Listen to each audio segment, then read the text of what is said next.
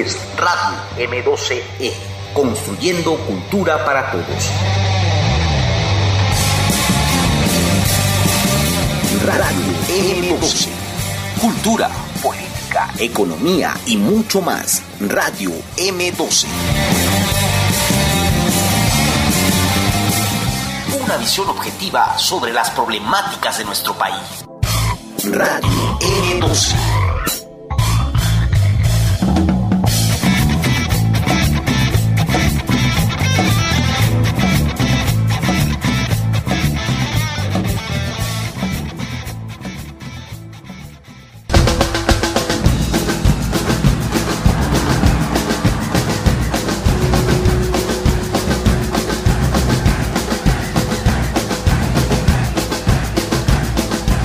Dicen el matador nació en Barranca. Si hablamos de matar, mis palabras matan. No hace mucho tiempo que cayó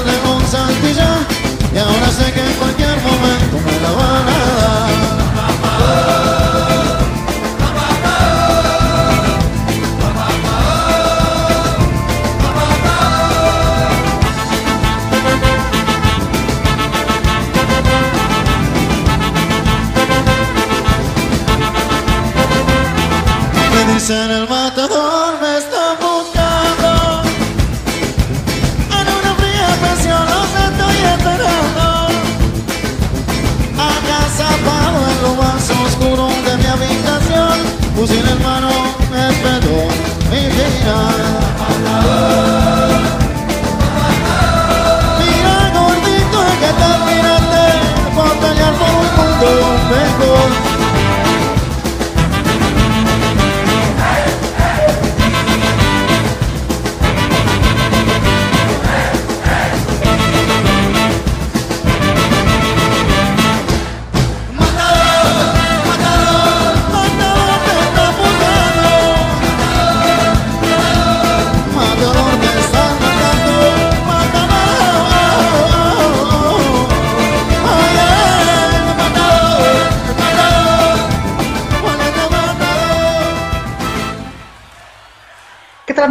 tal amigos? Las escuchas de Radio M12 a través de Radio WAP. Soy Antonio Sánchez Ballinas, coordinador del programa para usted, hecho especialmente para usted.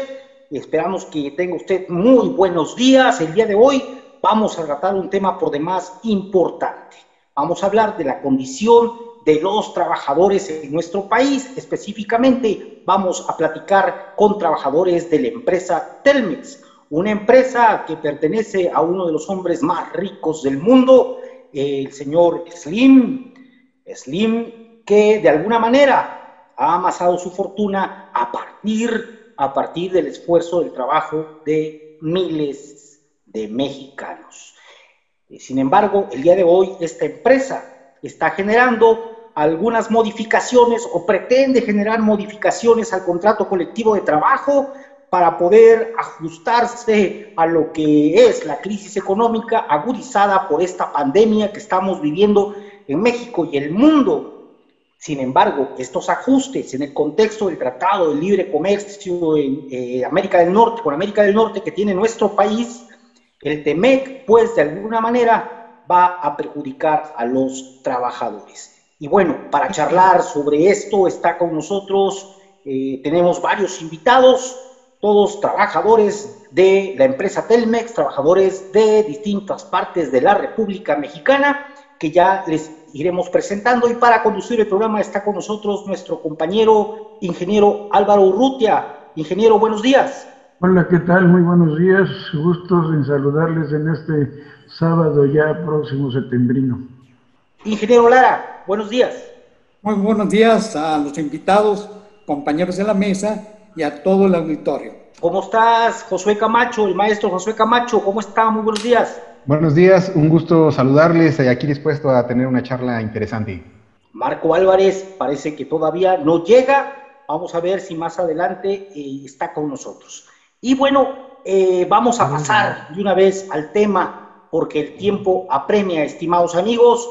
Señores de la mesa, muy buenos días a todos. Y va, la primera pregunta. ¿Cuáles son las modificaciones que están pretendiendo realizar el contrato colectivo de trabajo en la empresa que ustedes laboran, que es Telme. Los escuchamos. Sí, muy buenos días, eh, Antonio, y muy buenos días a toda tu audiencia, Erendira Leiva de la sección matriz eh, telefonista. Mira, eh, este asunto de la pandemia efectivamente, esto grave a nivel mundial, yo creo que los que más han padecido en esta pandemia es el mundo del trabajo. México obviamente no es la excepción en esta problemática. Sin embargo, muy en lo particular en Teléfonos de México, en el sector de las telecomunicaciones, hemos visto que como negocio ha habido a nivel mundial. ¿Por qué? Por obvias razones.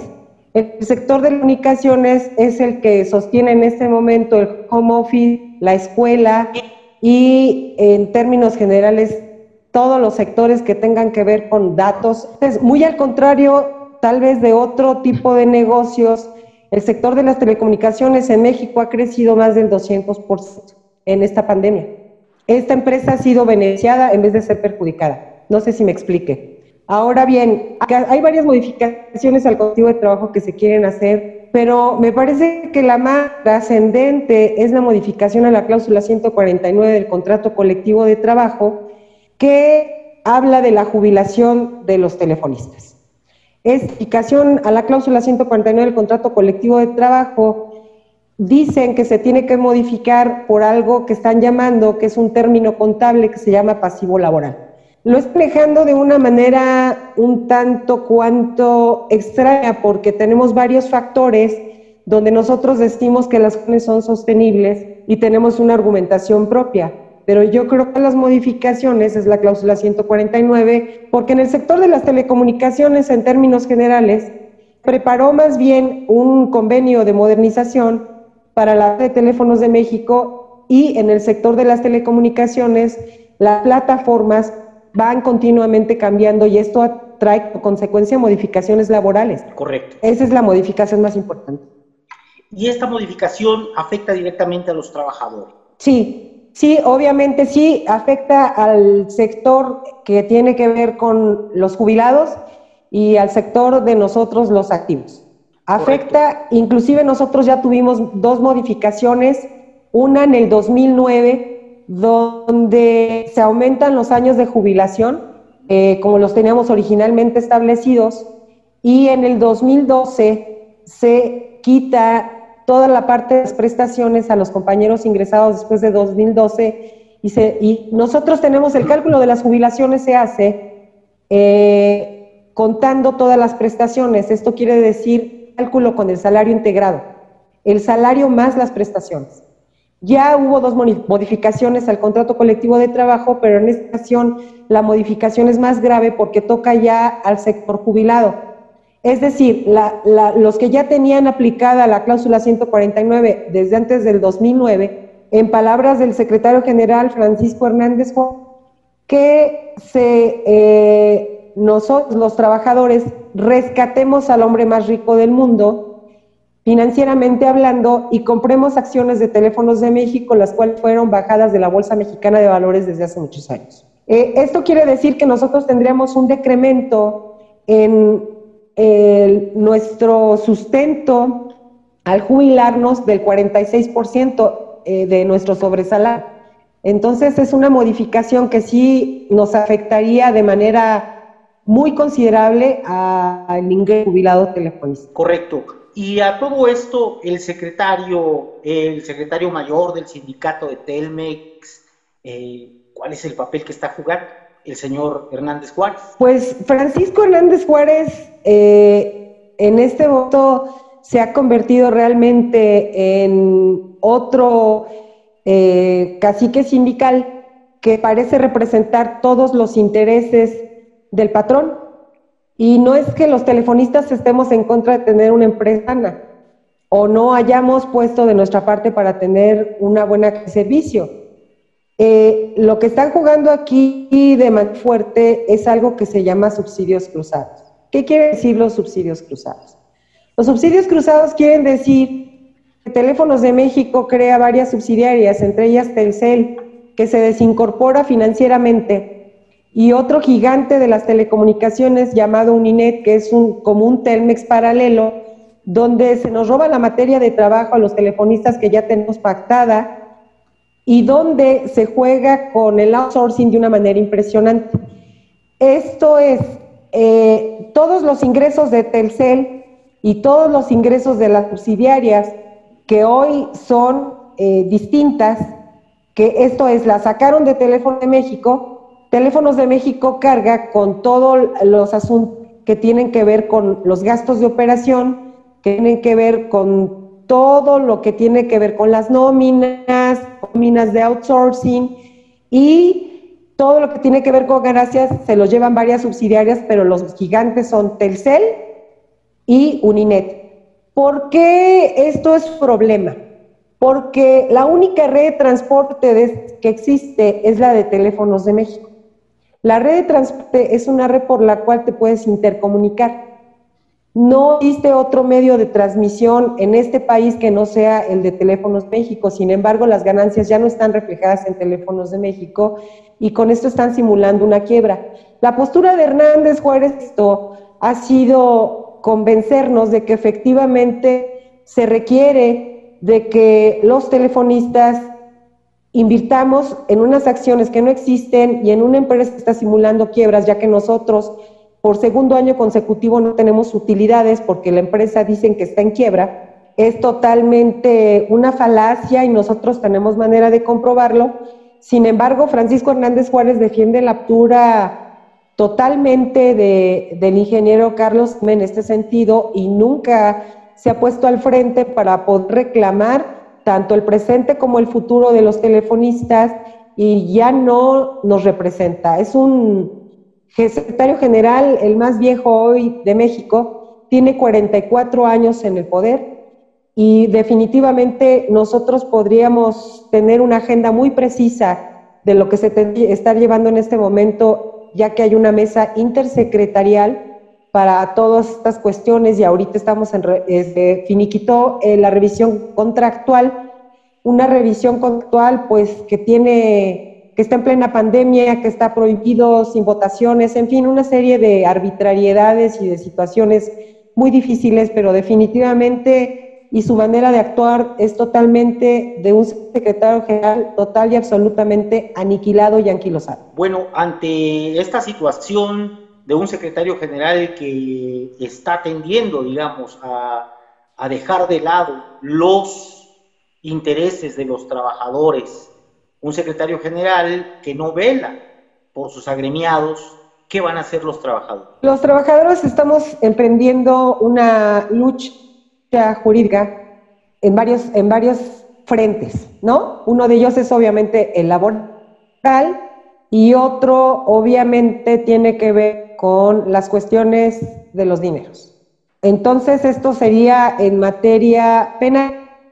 Y además vamos a empezar, estamos en movilizaciones como los compañeros de Puebla, se vienen los compañeros de Torreón también a hacer movilizaciones, vamos a empezar movilizaciones en sección matriz y en fin, a nivel nacional estamos empezando a hacer movilizaciones para eh, poder eh, reclamar el, con, tanto el contrato colectivo de trabajo como el asunto de, de, la no reelección que está ya en la reforma a la Ley Federal de Trabajo.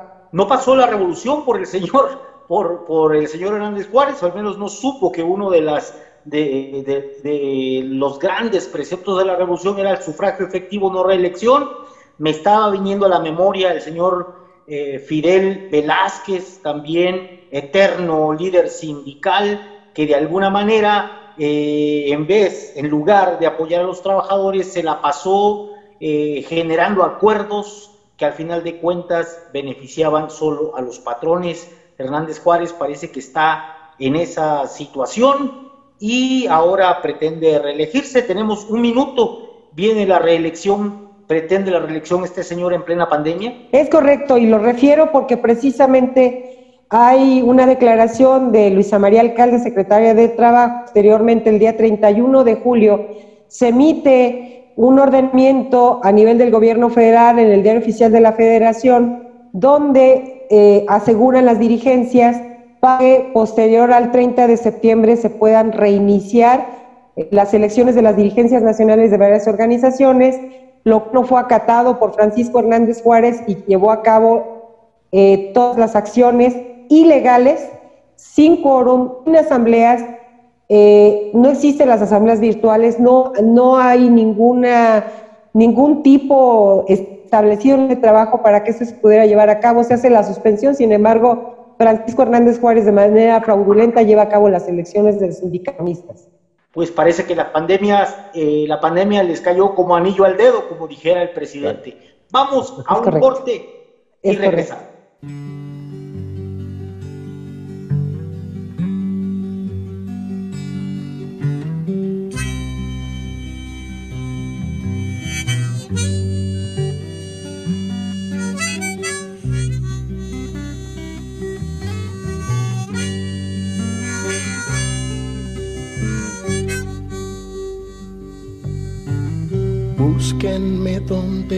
se esconde el sol, donde exista una canción. Búsquenme a orillas del mar, besando la espuma y la sal.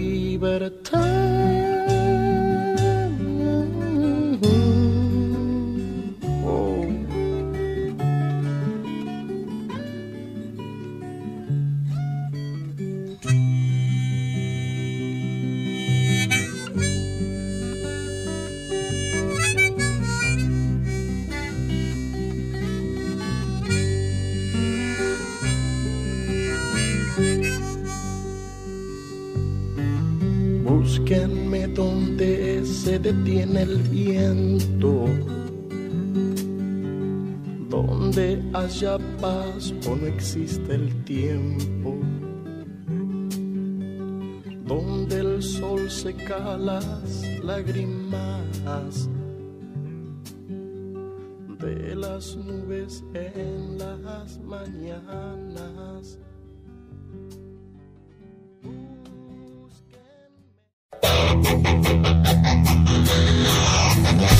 Estás escuchando Radio M12.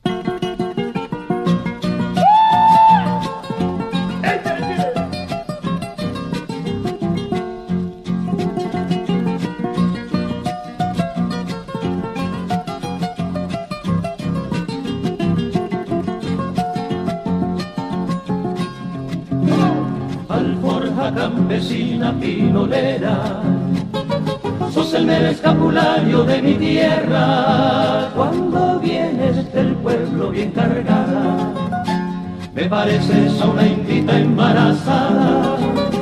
Alforja campesina proletaria, olorosa trigo nuevo ya quebrada. Yo te quiero por ser hija de mi brazo hermanita menor del calabazo. Dicen que en el chilamate Juan Carmenate murió. Los cocoyos siempre cantan donde el campisto cayó. Ya viene la fiesta de agosto, ya los chinamos están en pie. En Navaja el gallo giro que a don Casimiro le merqué.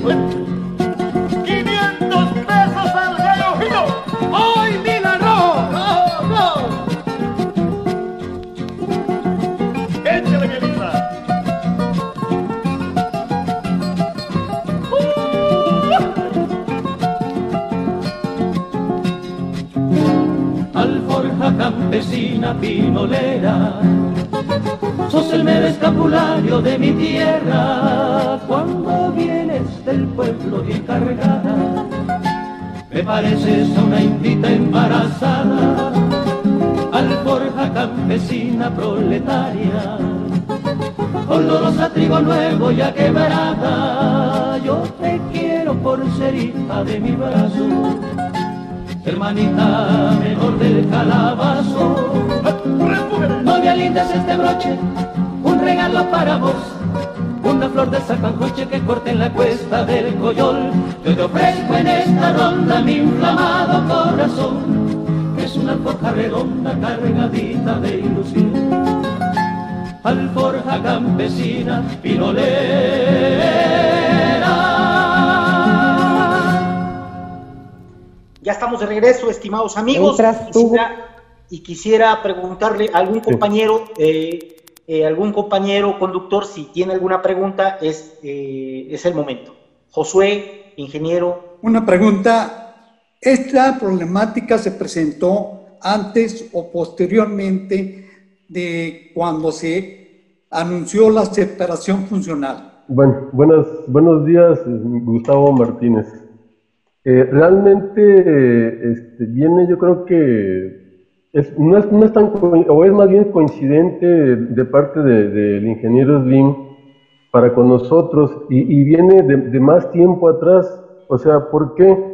Este, lo declara el gobierno anterior de, Enrique Peña Nieto, lo declara como agente preponderante a Telmex, y bueno, pues este, de ahí empieza nuestro suplicio prácticamente a, la pelea y sobre todo porque el IFETEL declara este, de esa manera a Telmex y la recomendación eh, es partirla en dos prácticamente, aun cuando, por el ejemplo más reciente de, una empresa de este tipo es en España y en España no dio resultados. Aún con todo y eso, el IFETEL aquí le hace caso a Peña Nieto y trata de partirle en dos y al día de hoy ya está partido. E, e, e, ese es algo que nos está sucediendo y que nosotros sentimos que también es parte de, una especie de outsourcing, también como para, para mandar las ganancias hacia otra empresa que se le denomina Renum.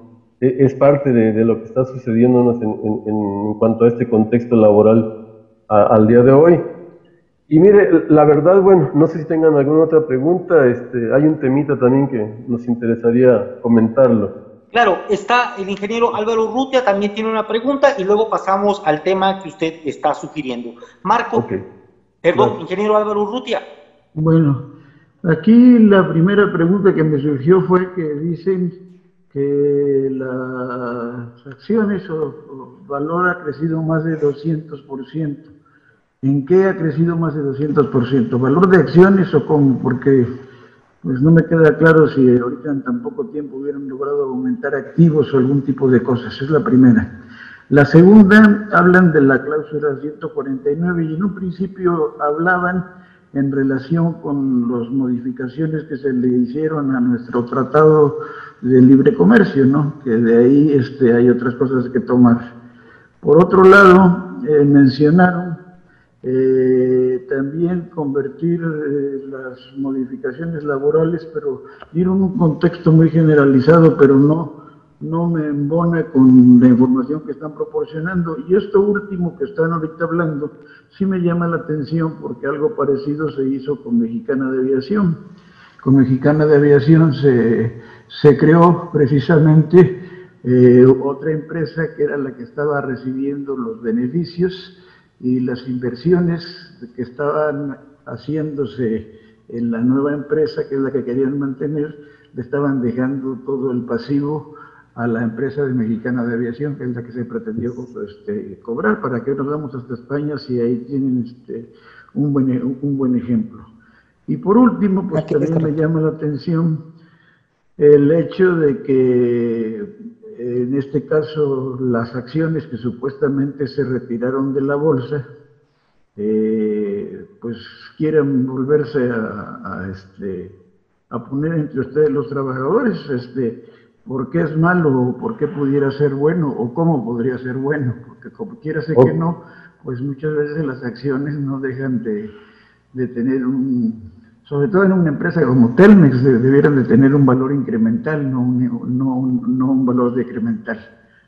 eran pues una serie de cosas que, que me surgieron de lo que estuvo diciendo Erendir. ¿Quién quisiera contestarlo? Este, yo, yo mismo le, le puedo dar y, este, a ver si por ahí alguno de mis compañeros me, me puede también apoyar. Pero mire, me- este, son un poco en- englobando todo lo que nos está preguntando. Eh, a, ra- a raíz de, de- decimos lo de las acciones, mire, eh, apenas hace creo que una semana sale el, en la Bolsa de Valores de New York eh, la, la pandemia, en el caso de, de las empresas de telecomunicaciones, por ejemplo, en el caso de Estados Unidos, la pandemia le genera a las empresas de telecomunicaciones en Estados Unidos casi un 35% de aumento al valor de la acción. Esto quiere decir que una acción que vale 10 dólares actualmente está costando entre 13 y 14 dólares la acción en estos 4 o 5 meses de la pandemia. En el efecto de México surte, no nos explicamos por qué, surte el efecto al revés. Una, una acción que está valiendo 100 pesos, en este momento, este, bueno, que estaba costando 100 pesos, en este momento está en 85 pesos. Y es un reporte que no lo decimos nosotros, lo dice la, propia Bolsa de Valores. Ahí está para que se cheque. Es la misma empresa, eh, con la misma situación, llamémosle este, circunstancial de la pandemia y que de alguna forma no, no entendemos por qué le dio a- a- hacia abajo a, la- a la- a las acciones aquí en el país. E- ese es- esa es una pregunta. La otra, lo que decía la compañera Heréndira, este, los subsidios cruzados desviar recursos este, hacia otras este, empresas, como, como usted bien lo mencionaba, es parecido al caso de, de, de- de Mexicana de Aviación, que, que llegó al, al momento de, de la quiebra, ¿no? Y eso es lo que se nos hace a nosotros, se nos está haciendo ya muy recurrente el tema de una quiebra inducida para Telmex. Yo les pregunto y le pregunto a todo el mundo y le pregunto a mi familia y a los compañeros, ¿ustedes le creen a Carlos Slim que no tenga para pagar acciones el año pasado y este, o sea, el ejercicio fiscal 2018 y el ejercicio fiscal 2019 a los telefonistas no nos pagó más que 64 pesos? ¿Le creen ustedes a Carlos Slim de que no tenga para pagar esas, esas este, utilidades a, los trabajadores? Cuando hubo reportes de más de 90 mil millones de pesos tan solo desde el 2018 para 2019. ¿Dónde está ese dinero? Está en los subsidios cruzados hacia otras empresas como Telcel, como Ninet, como Triara, etcétera. So- Son, son bajita la mano, seis, ocho empresas mayoritarias que cubren el montonal de- de subsidios cruzados que nosotros estamos diciendo pues que, que, que se los revisen y es tema del título de concesión. Es, es un tema bastante fuerte que lo prohíbe el título de concesión para Telmex. Entonces, por eso es que estamos nosotros con esta preocupación y sentimos que es ante los ojos del secretario general y, y, y- y es donde no nos, donde no nos, no, no nos, este, no lo entendemos prácticamente del porqué de ese actuar. Ahora, mire, por otro lado, este, lo, lo del tema de la cláusula 149 de las jubilaciones, eh, con respecto a eso, este, realmente desde hace más de 10, desde el 2009 aproximadamente, empezó el boom de, de las jubilaciones, no nada más aquí en México, sino bueno, a nivel mundial. Eh, tan es así, yo creo que ustedes están enterados, por ejemplo, el año pasado los franceses, los chilenos hicieron movilizaciones, los trabajadores chilenos y franceses hicieron movilizaciones para no permitírselo, pero ¿por qué? Porque son políticas impulsadas por la OCDE y lo, y lo peor del caso, yo siempre lo comento, ¿quién, es, ¿quién está al frente de la OSD? Un mexicano, José Ángel Gurría, político mexicano, viviendo en Francia y, aplicando las políticas laborales en cuanto a esto, en el mundo hasta, bueno, tiene influencia hasta en el mundo de la salud, de la educación, y pues no se diga con nosotros en el tema de telecomunicaciones. Y eso hace que en cuanto al derecho a la salud, en cuanto al derecho de, a, las prestaciones económicas, en el, en el caso de la jubilación, pues, pues sí nos esté perturbando todo esto. Y bueno, eh, nosotros este, tenemos pactada nuestra jubilación en nuestro contrato colectivo muy independiente de lo que es el sistema de las AFORES. Y entonces nosotros, para nosotros es una doble ganancia y por eso nosotros no queremos dejarla perder. Y ese ha sido el tema de la discordia de los últimos dos meses en nuestro sindicato. E- ese es un problema muy recurrente donde al día de hoy la gran mayoría de compañeros jubilados dicen no, no te lo vamos a aceptar no te lo vamos a permitir, y entonces se echó para atrás toda una propuesta que traía.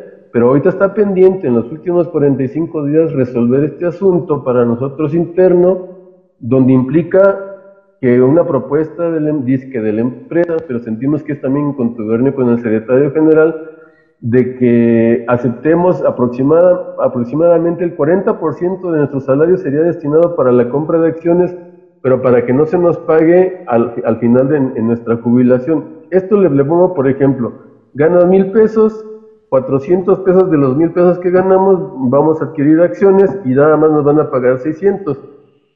Pero son acciones de Telmex y que en este momento Telmex no cotiza en la bolsa. Eh, eh, ese, es el otro, ese es el otro punto. Desde que Telmex dejó de cotizar en la bolsa fue creado la empresa de, hoy por hoy, la, la, empresa reina de, Carlos Slim, que es American Mobile, que es la que, es la, es la que mueve el sector de telecomunicaciones en toda América Latina, de aquí hasta el sur de, de, de la Argentina, Carlos Slim es el rey de las telecomunicaciones. Lo mueve a través de American Mobile, hay, hay Telmex este, Latinoamérica, etcétera, etcétera, pero es American Mobile el que mueve todo. ¿sí? Y entonces, este, pues eh, prácticamente a, la hora de, de, de, querer plantear todo esto, él, nosotros tenemos muy buen, este, muy buena, muy buen remunerada la jubilación, nosotros en el transcurso de todos estos años impulsamos parte de, nuestra ganancia a impulsar a crecer en la cláusula 149 para poder tener una vejez digna. Y hoy, que, se le va una desbandada de, compañeros jubilados, eh, pues es donde ya sentimos que Carlos Slim dice, no, ahora ya no les voy a pagar, ya no les quiero pagar, o les pago con acciones, pero acciones del, de una bolsa que no existe. O sea, no, Telmex en este momento no cotiza para la bolsa. Ese es el problema real que estamos enfrentando un fraude a la vista. Un eh, abuso, prácticamente. Un abuso sí. prácticamente. Marco Álvarez ya está con nosotros, nuestro compañero Marco. Si tienes alguna pregunta, Marco. Y buenos días, este, pues precisamente yo les iba a preguntar sobre el aspecto político que también hemos este, abordado mucho en este programa, sobre todo cuando se cuál es el cambio que ustedes ven, eh, digamos, en relación o ya entrando como un actor central el gobierno federal nuevo, que bueno, este, lo digo porque, pues porque en muchas este, de las, este, digamos, un, hay una realidad que es de que es un aliado también económico y político, a la vez se ha demostrado de, la, de Andrés Manuel López Obrador, o sea, realmente pues no son antagónicos. Entonces, ¿ustedes cómo ven, eh, cómo han sentido, cuál es la diferencia, ¿no? o sea, más allá de la demagogia que luego a veces a nivel oficial o a nivel empresarial se dice a la población, cuál ven que es, realmente el papel que está jugando pues esta llamada cuarta transformación en favor de los trabajadores o qué está haciendo. Pues porque es un aliado político. Lo mismo podríamos estar hablando de las empresas de este Germán Larrea o podríamos estar hablando de las empresas de Salinas Pliego y entonces ahí vemos que no es la cuestión tanto legal, sino más bien de voluntad política en donde pues a veces no, por eso no se generan los cambios. Pero bueno, yo les quisiera preguntar cuál es el sentido desde el sindicato de ustedes y cuál es la diferencia real que hay entre el régimen anterior y el supuesto nuevo régimen como un apoyo a los trabajadores o como un aliado de los empresarios. Correcto. Vamos, vamos a dejar la pregunta de Marco vamos, ahí y vamos a ir a un corte, si me lo permiten, estimados amigos. Regresamos.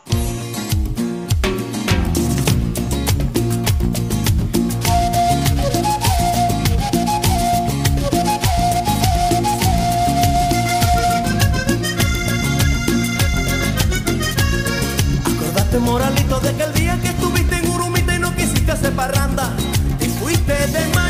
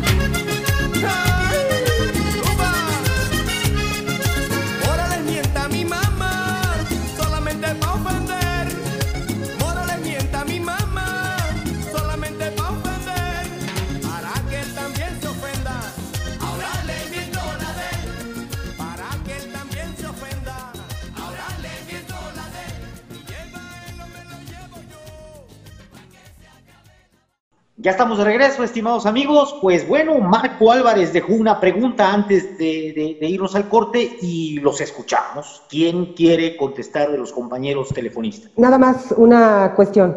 Es una pregunta interesante lo de Mexicana de Aviación.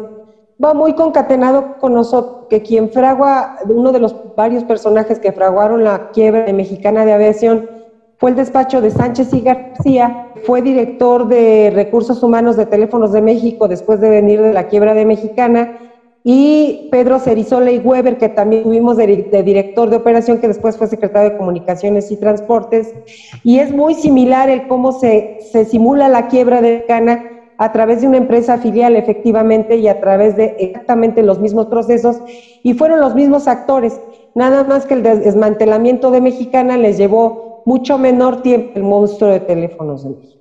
Bueno, ¿qué vemos en la cuarta transformación? Nosotros vimos eh, ya dos partes de la reforma laboral. En una de ellas se hace, eh, se signa el acuerdo 98 de la OIT que habla de la presindicación. Eh, esto aplicado en la praxis podría traer beneficios, aunque también podría causar golpes directos de la parte patronal hacia los trabajadores. Porque obviamente con esta parte del Acuerdo 98 y una de las partes de la reforma, en la libre sindicación también puede hacerse cuando no se revisan los contratos colectivos de trabajo, se les va a dar baja. Entonces, ahí corremos un peligro de, que se avance en la organización de los trabajadores, se desincentive el que los trabajadores estén organizados. Sindicatos, nunca perdamos de vista que los sindicatos son y se crearon para los trabajadores, por los trabajadores, para frente a los gobiernos y a los patrones. Entonces, en este sentido, con todas estas reformas, faltan las partes secundarias, la judicialización. Francamente, nosotros sabíamos que íbamos a enfrentar un, un asunto político bastante fuerte, porque hay que decirlo, eh, Luisa María Alcalde, eh, su padre es abogado laboralista que ha sido asesor de Francisco Hernández Juárez durante 20 años. Entonces sabíamos que ahí había un conflicto de intereses. Nosotros reportamos que, había un, que podría haber un conflicto de intereses, porque efectivamente si, si alcalde Justiniani fue un auto de en otra materia, no le vería mayor problema, pero alcalde Justiniani tiene una historia y una carrera como abogado laboralista. Actualmente nosotros no sabemos eh, en realidad eh, cuál es el actuar de Luisa Alcalde. Yo creo que en generales, hablando del mundo de trabajo en este país, me parece que no porque sea mujer y no porque sea joven, pero sí me parece que ha faltado mucho en este sentido eh, de, por parte de la secretaria del Trabajo, un, un actuar porque es muy fácil decir, vamos a, pasar a procesos democráticos en los sindicatos. Te dice vas a pasar a los procesos democráticos, pero no te dice cómo. No hay parte en las leyes secundarias donde puntualice cómo va a hacerle realmente para el voto libre, secreto y directo cuando deja las, las dirigencias nacionales como la de Hernández Juárez, que sea juez y parte, que contabilice los votos, que haga las urnas, que se lleve las urnas y que se cante victoria y que se levante la mano. Entonces, ahí no estamos viendo nosotros realmente un apoyo, no estamos viendo una situación eh, totalmente distinta. Yo creo que hay que instrumentar mucho más eh, este discurso de cambio, el propio Acuerdo 98, hay que instrumentarlo en los hechos. Las leyes secundarias son importantes, no están terminadas. No es una reforma laboralmente terminada. Y además, nosotros tenemos una agresión muy fuerte con nuestra materia de trabajo sobre el outsourcing. Yo que somos de los sindicatos más agredidos por este fenómeno del outsourcing, que es total y absolutamente ilegal y que se debería de quitar. Y en ese sentido, pues nosotros estamos esperando a que esta reforma laboral vaya avanzando, porque también tenemos en cuenta la parte empresarial, que obviamente eh, no está de acuerdo en repartir la riqueza. Recordemos, por favor, que México es uno de los, de los países con los primeros lugares en injusticia en la repartición de la riqueza. Entonces, realmente nosotros como, como telefonistas en lo que sí tenemos mucha confianza en esta cuarta transformación no es en la Secretaria del Trabajo, realmente en que los poderes eh, coadyuven, se haga la legalidad, todo a la legalidad y que y estamos hablando de un Estado de Derecho, un Estado de Derecho que fue violentado totalmente por inicio de cuentas con lo más sagrado que es la vida, mandar traer a votaciones y Asamblea Nacional a más de 400, 500 compañeros más de representación nacional, estamos hablando de más de 700, para poder validar eh, su fraude electoral en pandemia a pesar del orden. Entonces, ¿qué esperamos nosotros? Que esto vaya avanzando, que se judicialice. Tenemos muy mala experiencia con la Junta Federal de Conciliación y Arbitraje. Realmente tenemos un atraso impresionante y obviamente los atrasos juntos con los trabajadores. A quien truenan no es a los empresarios, a los que truenan son a los trabajadores. Nosotros tenemos, demandas muy serias, más en contra de la patronal, Teléfonos de México, porque estamos detenidos además por las jubilaciones, sino en contra del propio Andrés Juárez, por muchísimas razones. Es un nivel de presión altísimo, son muchas cuestiones y esto se tiene que mover, se tiene que acabar todo este maiceo de las juntas. Nosotros, en el caso de la Junta Federal, y esperemos que con la judicialización esto se termine y que se termine la lentitud con la cual son atendidas las de, los trabajadores, pero sobre todo, obviamente, de nuestro gremio. Entonces, nosotros no hemos visto en realidad un proceder de Luis Alcalde eh, a favor de los trabajadores contente. Estamos esperando, obviamente, que no se dé la toma de nota como fue la toma de nota al inicio de la gestión de Luis Alcalde a Romero de Champs, que no debe de haber sido, ¿no? en unas votaciones totalmente ilegales y ahorita a la ilegalidad de las votaciones de Hernández Juárez se suma que fue en plena pandemia. Correcto. Marco, Marco Álvarez, ¿tienes otra pregunta? No, fundamentalmente creo que era eso lo que estábamos preguntando. Correcto. Eh, Josué Camacho, ¿cómo estás? Buenos días. ¿Tienes alguna pregunta, compañero? Buenos días. Eh, no, pues eh, creo que han sido, han sido muy, muy, muy claros, ¿no? La verdad, en exponer esta situación laboral que se vive en Telmex y que a mí me parece muy importante que se pueda conocer por el resto de la, de la población, porque lo que se vende eh, muchas veces a través de publicidad, a través ¿no? de mensajes, a través de, de política, pues es que todo es miel sobre hojuelas, ¿no? Y que realmente no hay nada de qué preocuparse y que es una empresa eh, con responsabilidad social, según los lemas, los lemas que, ellos mismos han creado. Pero me parece que estas condiciones laborales, además, creo que desgraciadamente no es, no es una excepción, ¿no? Eh, si hablamos a nivel nacional, no, no, es que Telmex sea la única empresa en la que se viven problemas derivados del outsourcing, problemas con las jubilaciones, problemas con las pensiones, problemas con, eh, eh, con, los seguros, ¿no? Eh, seguros sociales. Creo que desafortunadamente, desafortunadamente es la constante en el, en el país yo creo que estas, estas demandas no deberían ser aisladas, es decir, no deberían ser a partir de, de, de empresas o de trabajadores de empresas de forma individual, Creo que, creo que es la, hay una necesidad, pues, de, revisión de, esta reforma laboral, ¿no? Que, que, muchas veces, pues, es eh, hecha y, y, conformada para, para que quienes conducen y dirigen dichas empresas, pues, obtengan cada vez, cada vez más beneficios, ¿no? Entonces, a mí me parece muy importante la forma en la que lo han expresado, y, a mí me gustaría que de forma puntual para el público, sobre todo para el público que, nos está escuchando, este, nos, nos, nos, pudieran decir, digo, ya lo han dicho, pero nos pudieran decir a lo mejor sus, eh, sus cuatro principales, eh, sus cuatro principales propuestas que podrían hacer que pudieran eh, minimizarse estos efectos, ¿no? es decir, desaparecer el outsourcing eh, se, ve, se, ve, muy complicado, ¿no? Porque decía, a nivel nacional, es, pues es una política laboral que ya está permeada en las empresas, pero bueno, este, no, sé si esta sea una de las, de las, de las cuestiones, ¿no? Que, que, pudieran estar eh, proponiendo en, en concreto, eh, si es necesario llegar y, y, luchar y, y, expandir y explotar esta judicialización que ustedes mencionaban, perdón, ¿no? Este, eh, ¿Cuáles son las cuatro, las cuatro, digamos, propuestas específicas que podrían tener ustedes para evitar que esto caminara, para evitar la compra de acciones que sea obligada y para mejorar sus condiciones laborales, para que nuestro público lo pudiera tener como muy en concreto. El tema de las acciones tiene una característica. En 1990 se dio el 4% de acciones con la venta de teléfonos por la complicidad de Salinas de Gortari con el señor Hernández Juárez. Y fueron 6 mil acciones para cada trabajador.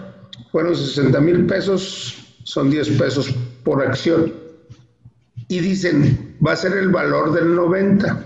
¿Cuánto necesitas para que tú te rebajes 250 pesos diarios? Por dar un ejemplo. Caso personal. Ahí está el detalle. ¿Cuánto necesito yo? Con 63 para 78 promedio de vida. Ahorita con la pandemia creo que va a bajar porque se están muriendo los más viejos y los más jóvenes viven hay un detalle muy importante, 2.350 acciones. Por 10 son 2.350.000 pesos. Yo no voy a vender mi jubilación por 2.350.000 pesos. Yo tengo un salario que gané por contrato colectivo, por ley, por, por la constitución. El 123 constitucional dice, debe de tener los recursos para estudio, cultura, recreación, vacaciones. Hay muchos conceptos. Yo soy muy técnico en el concepto. El compañero Marcos hablaba de lo político. Tenemos mucha fe y yo soy este, muy creativo. Que el señor López Obrador mandó un mensaje, que se acabe el charrismo, que ya se vayan. Lo único que lo vamos a hacer, este, darle el mensaje al señor Hernández Juárez es haciéndole una auditoría a todos los conceptos. Hay como cinco conceptos. Caja de ahorro, sindicato, este, recreativos, y revisarle todo su historial a él, a él y a su familia, porque ya tienen edificios, ya tienen negocios, tienen conceptos se ha creado una mafia familiar. Yo aquí tengo el contrato colectivo de trabajo. Lo ha tirado a la basura. Lo ha tirado a la basura. Aquí está el... Bueno, acabo de firmar un nuevo que no valió más que dos páginas o tres páginas. Ya violó la 103 del contrato colectivo de trabajo. Yo lo mencioné en una reunión a los trabajadores del sindicato les quitó la jubilación, a sus propios trabajadores al servicio del sindicato. Son detalles que van entornando o encuadrando un sistema de corrupción, de poder, que no se puede ya. Y véanlo ustedes, compañero Marcos, compañero, Antonio, tarde o temprano, si gana Hernández Juárez, vamos a ser consignados todos los que participemos. Ya hay cinco mil, más de cinco mil a nivel nacional. Y yo soy de Torreón, Coahuila. Los compañeros saben que desintegró todo un comité local y aquí no tenemos comité. Lógicamente, con el poder político que uno tiene, yo como jubilado y ahora como participante de la RDT, me deja la puerta abierta en Torreón para hacer abiertamente una oposición. Como dicen, me abrió la puerta la cocina, la sala, el comedor y hasta el patio, porque el Señor tiene que entender que ya se le acabó. Yo lo oí personalmente. Al viejito le vamos a dar el bordón, pues vamos a darle el bordón a Fidel Velázquez. ¿Y ahora a quién se lo vamos a dar? ¿A, Hernández Juárez? ¿O le llevamos una silla de ruedas? 71 años. El 3 de septiembre cumplió 71 años. Y más de 40 en la dirección sindical. 44 años para ser exactos.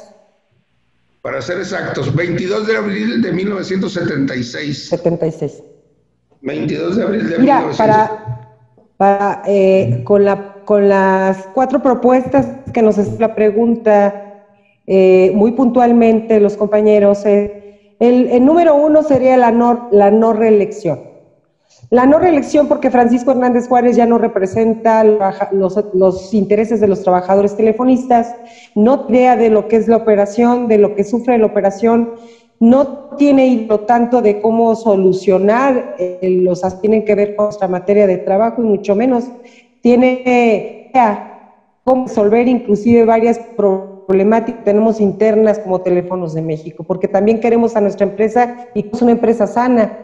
Y nosotros de ninguna manera eh, estaremos atacando a la empresa que, nos, que sería nuestro presente y nuestro futuro, sino todo lo contrario. No podemos permitir un líder vitalicio que ya no tiene propuesta, que lo único con lo que tiene la representatividad es con medidas de represión terribles, porque tenemos mucho que contar. Es la primera propuesta. La segunda propuesta, tendríamos que pedir investigación de los subsidios cruzados que está prohibida por la ley. Eh, la, segunda, la tercera, perdón, sería el cumplimiento del título de concesión, ya que en el título de concesión 1990, precisamente el asunto de las subsidiarias de teléfonos de México, tiene permitido eh, algunas subsidiarias, pero sin embargo en el título de concesión es vendido que en toda ocasión, con todas las subsidiarias, como se maneje el, el, nuevo concesionado, hay la obligación de cuidar financieramente teléfonos de México buscando que ese título de concesión se cumpliera a cabalidad. la última propuesta, la cuarta propuesta sería que se cumpla cabalidad el contrato colectivo de trabajo con la contratación. Esto quiere decir que por cada uno de los jubilados, de los compañeros fallecidos o de los compañeros despedidos o con renuncia, las vacantes, y aún así, en la flexibilidad, también tenemos la figura del trabajador eh, por tiempo y obra determinada para acabar con el outsourcing. Y podríamos latinamente sin ningún problema porque desgraciadamente nos dejan una problemática muy grave ya, mucho, muy grave. El outsourcing estamos hablando de 10 a 1.